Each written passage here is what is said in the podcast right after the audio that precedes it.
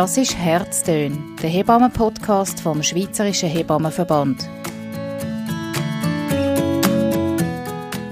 Das mal mit der Samantha Domenici. Sie ist Hebamme im Tessin. Mi chiamo Samantha, sono una levatrice che lavora in Ticino dal 2018, ho fatto la formazione a Winterthur che ho appunto concluso a fine giugno 2018, eh, lavoro in Mendrisio, ho 27 anni e mm, abito mm, nelle vicinanze di Bellinzona. Attualmente lavoro a Lugano eh, appunto, come ho detto prima, normalmente io lavoro a Mendrisio, solo che con questa crisi hanno dovuto um, chiudere la nostra sala parto e il nostro reparto maternità a Mendrisio, appunto pensando, tenendo l'ospedale di Mendrisio un po' come riserva, quindi eh, se avevano bisogno di posti letto potevano usare l'ospedale di Mendrisio. Quindi diciamo che il mercoledì ci hanno comunicato um, questa scelta e lunedì abbiamo dovuto cominciare a lavorare a Lugano, quindi è stato comunque un, un, bel cambiamento iniziale, un po' uno shock, ma mm, ce, ce, la stiamo, ce la stiamo facendo. Chiaramente essere con un nuovo team eh, non è facile all'inizio, anche perché non ci si conosce, oppure sì, qualcuno la, la, conoscevo, ma neanche tanto. È un team di Lugano molto più grande del nostro, quindi siamo arrivate noi eh, da Mendrisio, anche per loro all'inizio è stato un po' difficile eh, però ci hanno accol- devo dire che ci hanno accolto molto bene, anzi una mia collega mi ha detto cavolo siete state veramente, veramente brave ad accettare subito la cosa, penso che non tutti l'avrebbero fatto, però chiaramente ehm, in questa situazione di crisi non è che si può tanto star lì a dire no, no, non vengo, non vengo, non faccio, io ho detto alle mie colleghe lo so che è dura, soprattutto perché mie, quelle che lavorano magari da 15-20 anni a Mendrisio che sono abituate solo lì e um, un altro posto nuovo in così poco tempo è difficile. Chiaramente i protocolli sono quasi gli stessi, però non conosci i medici, non conosci la struttura, quindi anch'io i primi giorni per preparare le cose per fare un prelievo ci mettevo dieci minuti perché aprivo tutti gli armadi, quindi se poi c'è tanto da fare anche un po' ti senti anche un po' a disagio perché in sé il lavoro lo sai fare, ma se non trovi le cose è un po' difficile. E devo dire che lavorando a alte percentuali aiuta perché appunto io lavoro al 90%, quindi mm, mi sono ambientata abbastanza in fretta, devo dire che gli ultimi tre giorni ero in sala parto da sola e funziona bene. Alla fine una volta che sai dove, co- dove sono le cose, il lavoro lo sai fare, le donne partoriscono uguale, ma... Appunto all'inizio è stato un po' difficile, però devo dire, noi che siamo ancora giovani ci adattiamo molto velocemente, magari per le colleghe che appunto lavorano tanto da tanti anni non è stato facile, ma vedo che stanno, si stanno ambientando bene anche loro, le vedo tranquille, questo mi fa piacere.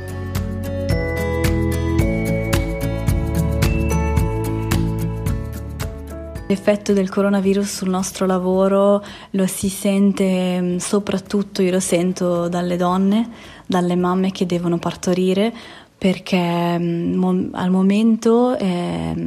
il papà può stare con la mamma solo quando la mamma va in sala parto, quindi eh, può succedere che una mamma deve venire ospitalizzata prima del parto, adesso nel caso che, che perde le acque e che non ha ancora le contrazioni, oppure per indurre il travaglio, chiaramente la mamma è ospitalizzata e al momento quando è in, è in un reparto maternità non ancora in sala parto, il papà non può ancora venire. Il papà può stare con la mamma solo quando è in sala parto. Quindi può essere che le prime contrazioni che arrivano non sia ancora proprio in travaglio, diciamo la fase prima del travaglio, che non si scende ancora in sala parto, può essere che la mamma è da sola. E proprio ieri eh, ho avuto una paziente che dopo il parto mi ha detto guarda l'ora in che ho passato da sola, con- cioè da sola senza, senza mio marito, con le contrazioni su nella camera è stata terribile perché sapendo che lui non poteva ancora essere lì, avevo queste contrazioni comunque dolorose. Chiaramente ci siamo noi levatrici con lei, però non è la stessa cosa. Comunque anche noi siamo sconosciuti, cioè una persona sconosciuta non è facile. E quindi è stato, mi ha detto, per me è stato veramente difficile eh, quell'ora lì, è stato terribile. E poi dal momento che arriva il partner comunque è un sollievo. Però poi dopo, dopo il parto ehm, il papà può visitare la mamma e il bimbo e il neonato solo un'ora al giorno nel pomeriggio. I, I, fratellini e sorellini non possono venire in ospedale, chiaramente, quindi anche per le donne mh, mm, è molto difficile, soprattutto se è un secondo o un terzo figlio, sapendo che gli altri bimbi a casa eh, non è facile per loro. E quindi chiaramente vanno anche a, a, casa molto più in fretta. Adesso abbiamo ricevuto anche l'ordine dal nostro primario che le donne devono andare a casa in due o tre giorni, chiaramente perché il rischio di contrarre il virus in ospedale è molto più alto che a casa e quindi funziona così. Poi comunque a casa ci sono le levatrici indipendenti che le, che le seguono. E niente, devo dire che le, le, mamme sono anche contente di andare a casa perché non potendo vedere i figli, non potendo vedere nessuno, comunque essere lì anche col marito un'ora al giorno vanno a casa anche molto volentieri. Poi chiaramente se c'è un qualsiasi problema che deve rimanere all'ospedale, quello è poi un'altra cosa. E sì, adesso io parlavo della sala parto chiaramente, ma anche in sala operatoria il papà può entrare assolutamente in caso di cesareo, è permesso che papà entri in sala operatoria. Quindi inizialmente c'era un po' di confusione, non si capiva bene si può o non può, però abbiamo deciso che comunque non è giusto che se una donna che partorisce spontaneamente può avere il papà da parte e una che, che magari deve fare un cesareo che non può averlo con sé, quindi assolutamente il papà può entrare in sala operatoria. Rispettando le norme di igiene che in ogni caso in sala operatoria sono valide anche senza il coronavirus, quindi quello non è cambiato però sì, le mamme lo apprezzano tanto.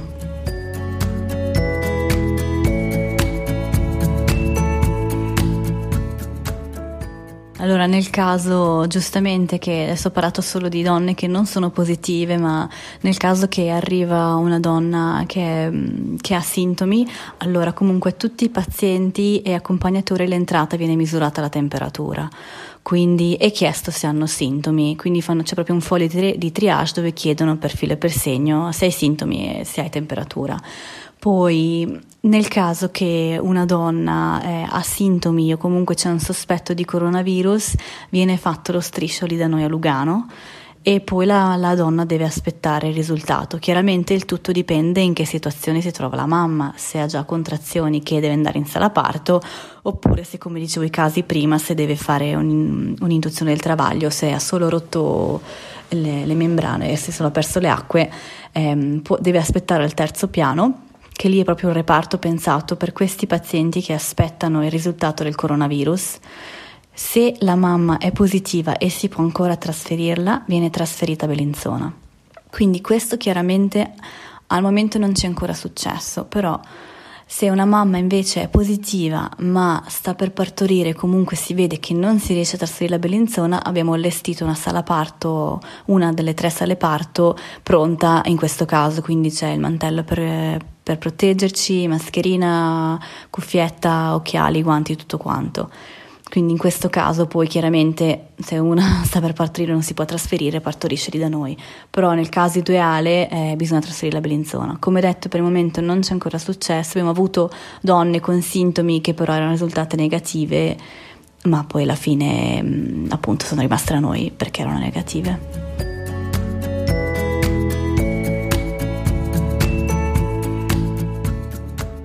Paura di venire contagiata, sinceramente al momento, io dico al lavoro in sé mh, mm, no, più che altro che fanno veramente tanti controlli. Chiaro, si gira la voce che potrebbe anche essere che è, già, mh, mm, che è già contagioso prima che compaiono i sintomi, però devo dire la verità che avendo la mascherina e comunque disinfettando sempre le mani, cioè come sempre bisognerebbe fare in ospedale, ma in questo caso ancora di più, chiaramente ehm, mi sento comunque protetta. È chiaro che nel nostro lavoro le distanze non si possono mantenere, cioè è una cosa impossibile, quindi diciamo mettendo le cose sul piatto della bilancia è più importante comunque l'accompagnamento di una donna durante il parto che chiaro, nel senso se ci contagiamo non, non, è il massimo, però bene o male siamo tutte persone giovani e poi si prendono eventualmente le precauzioni, quindi quarantena a casa e, e via dicendo. Però appunto sinceramente io paura al momento non ne ho soprattutto sentendo anche che le cose stanno andando meglio, comunque siamo in un ambiente controllato, però chiaramente non, non vuol dire niente, può succedere in ogni caso. Anche tra colleghe così può succedere. Momento non è ancora successo, quindi siamo tranquille.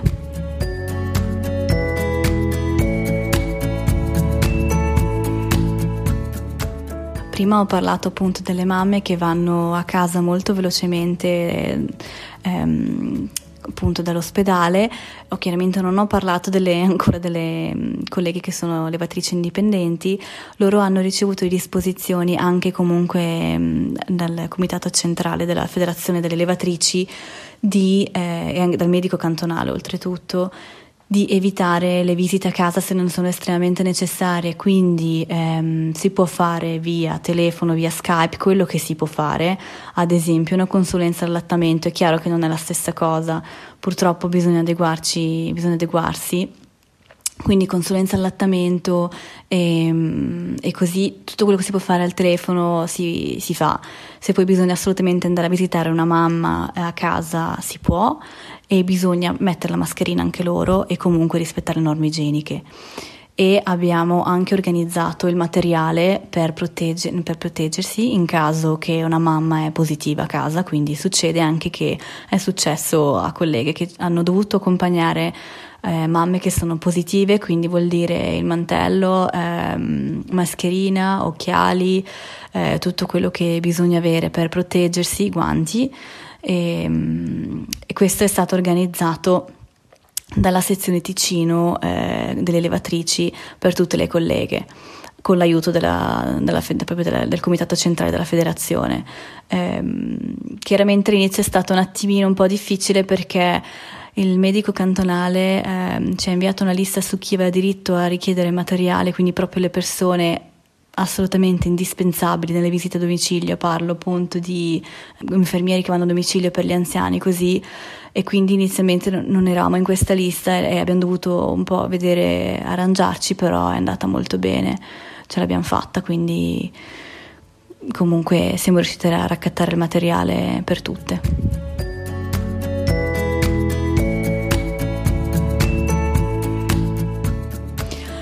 Allora, chiaramente quando ho concluso la mia formazione nel 2018 come levatrice non avrei mai pensato che due anni dopo sarebbe successa una cosa del genere, anzi non avrei mai pensato in tutta la mia carriera barra vita. Quindi mh, mm, è stato comunque all'inizio proprio devo dire che sembrava di essere in un film, cioè era proprio anche difficile da, era proprio non tangibile, era una cosa astratta dire ok ci devono spostare per questo virus, dobbiamo andare a lavorare in un altro ospedale così in quattro giorni per questo virus, sembra proprio, cioè ogni tanto scherzando diciamo sembra di essere in guerra, ma adesso non è così drastica la situazione, però ehm, chiaramente non l'avrei mai pensato. Però appunto è molto importante la nostra vicinanza, il nostro accompagnamento alle donne, quindi cioè, se, se è sempre importante, ma in questo momento in cui soprattutto, come dicevo prima, magari sono anche da sole in ospedale inizialmente perché il marito non può esserci, cioè, la nostra presenza è fondamentale e l'apprezzano veramente tanto. Quindi anche il fatto di, come si dice, di adeguarsi, ormai il nostro lavoro cioè una persona fa levatrice perché la salute della mamma e del bambino e comunque di tutta la cerchia familiare viene al primo posto, quindi poi eh, ci si adegua anche abbastanza velocemente. L'importante è proprio l'accompagnamento delle, delle mamme di questi piccoli esseri umani che hanno avuto un po' la sfortuna di nascere in questo momento, però è veramente molto importante e quello che dobbiamo fare lo facciamo. E come ho detto alle colleghe c'erano colleghe che comunque sono rimaste anche ma anch'io inizialmente sono rimasta comunque scioccata da questa cosa. Ho detto oddio nuovo ospedale chissà come sarà. Comunque anche paura. Però niente ho detto dobbiamo farlo. È una situazione di crisi lo facciamo e abbiamo tempo poi dopo di ricongiungerci e via. Adesso ci occupiamo del nostro lavoro Inizialmente avevano detto che avrebbero creato dei turni 12 ore anche per noi, ma questo non è ancora stato implementato, quindi in sé nel, è rimasto il nostro lavoro, tra virgolette, è rimasto uguale, quindi anche la crisi del coronavirus, essendo in un, in ospedale non coronavirus, la si sente relativamente, diciamo.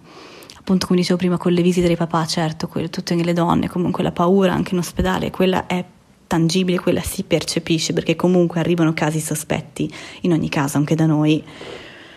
Però mm, niente, così sta migliorando e quindi siamo contenti.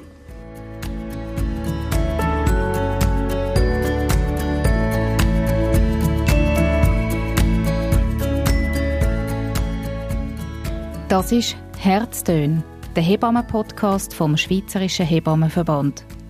Bald mit neuen Geschichten rund um Hebammen und um Geburten.